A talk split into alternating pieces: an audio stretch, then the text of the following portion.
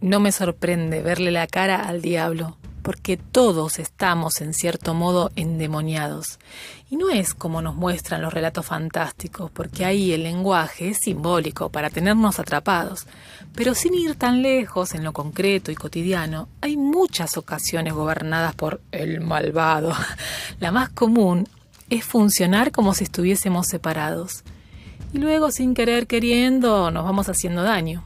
También cuando creemos que no valemos, que no podemos, o que no somos lo suficientemente buenos, o que no somos dignos de manifestar nuestros deseos. Ay, podría seguir dando ejemplo de cómo la estamos pifiando, y eso es lo que se llama pecado.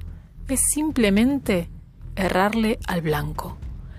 Habiendo visto esto, hay algo que está bien claro, y es que todos y cada uno tenemos que exorcizarnos, porque el exorcismo, en un sentido más práctico, es solo un reemplazo por un mejor contrato. Es exhortarnos entre nosotros a liberarnos, a romper todos esos pactos que nos mantenían atados y nos impedían realizarnos o expandirnos en las cosas que cada uno se sentía llamado.